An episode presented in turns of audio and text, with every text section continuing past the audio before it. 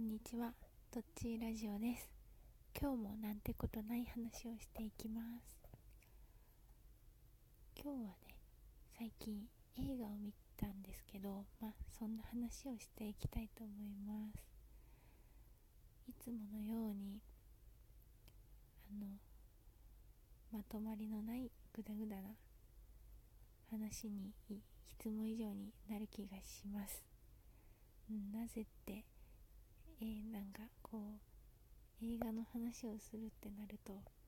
なんかね説明する部分もあったりで私の話したいことも話したりとかしちゃうから大混乱に陥るんじゃないかと私の頭の中が思ってますけどまあ始めていきます。私がそう最近見てうおすげえってなった映画があります。それは「探す」という映画と「岬の兄弟」という映画です。この2つの映画は同じ監督さんが作られていて片山晋三さんという監督さんでした。このことを知らずにそれぞれバラバラに私は見ておりましてこの映画めっちゃすごかったなと思っていろいろ調べているとあの同じ監督さんが作ってたっていうのにを知ってうん。さらになんかわからんけどすげえってなった経験をしましたなんかねそう楽しいですね。なんか久々に映画見るの楽しいって思いました。まあ映画自体見ることは本当に楽しいんですけどこうやって意図せずなんかこう見た映画で面白かった映画が同じ監督さんだったって知るみたいなハプニングみたいなものがあったりして面白いなって思いました。はい。是非まあすごくなんか結構みなんかこうねネットで口コミとか見てるとすごいね面白かったっていう人もたくさんいる映画なのでこの2つとも。もし興味が湧いた方はまあググって見てみてください。この両方ともの映画の話は胸くそ悪い話かそうでないかっていうと胸くそ悪い方に入る映画だと思います。ただ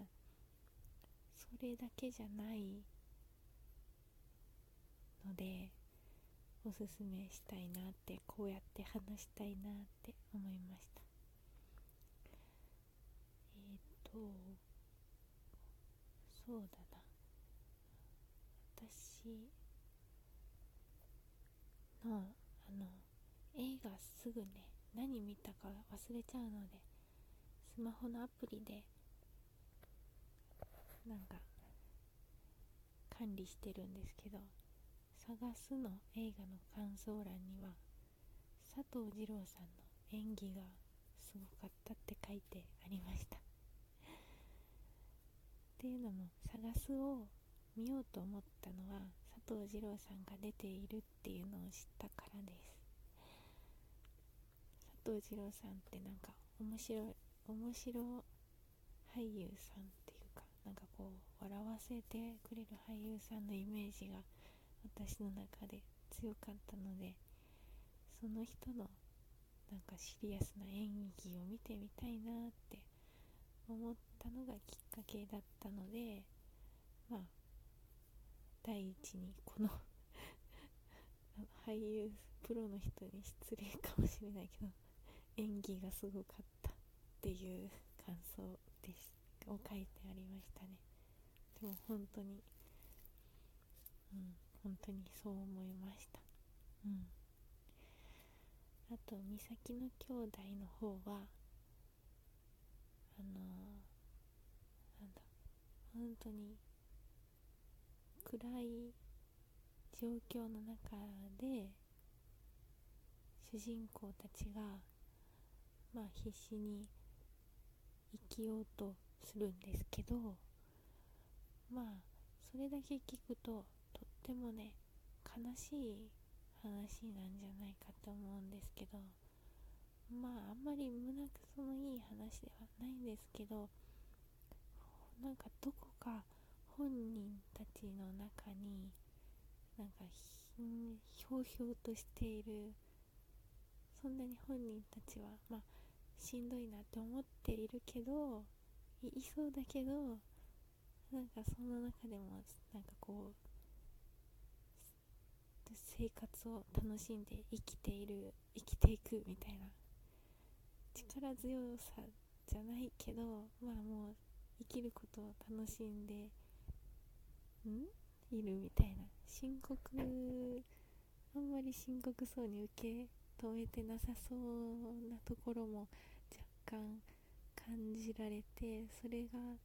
なんかこのなんだコミコミカル？なんか笑える点とかもあってシーンとかもあってなんかねあのなんか楽しかったです、うん、最後のシーン結構どうとでも撮れるようなシーンになってたので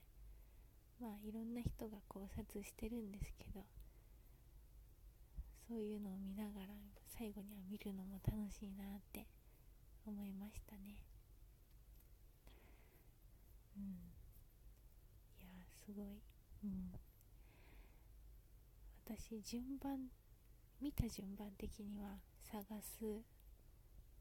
美咲の兄弟っていう順番で見たんですけどね。なんか探すの方に美咲の兄弟で出てきていた俳優さんが出ているっていうのを後で知ってすごく嬉しかったです。うんなんでかっていうと 美咲の兄弟ですごくねなんか大変な思いをしていた主人公のお兄さんが探すの方ではね冒頭警察官役として俳優さんが出てきていてなんか嬉しかったです。別の作品ではね大変そうだったのにこっちではね警察官になっている。それがねなんかまあそれは当たり前なんですけどなんか嬉しかったです。はい。うん、なんかわけのわからないことを言いましたがそんな感じでえっとそう面白いかったなすごいなって思った映画を話してみました。やっぱりこういうね映画を面白かったよっていうのを話すのって難しいですね。ということでまた次の配信でお会いしましょう。さよなら。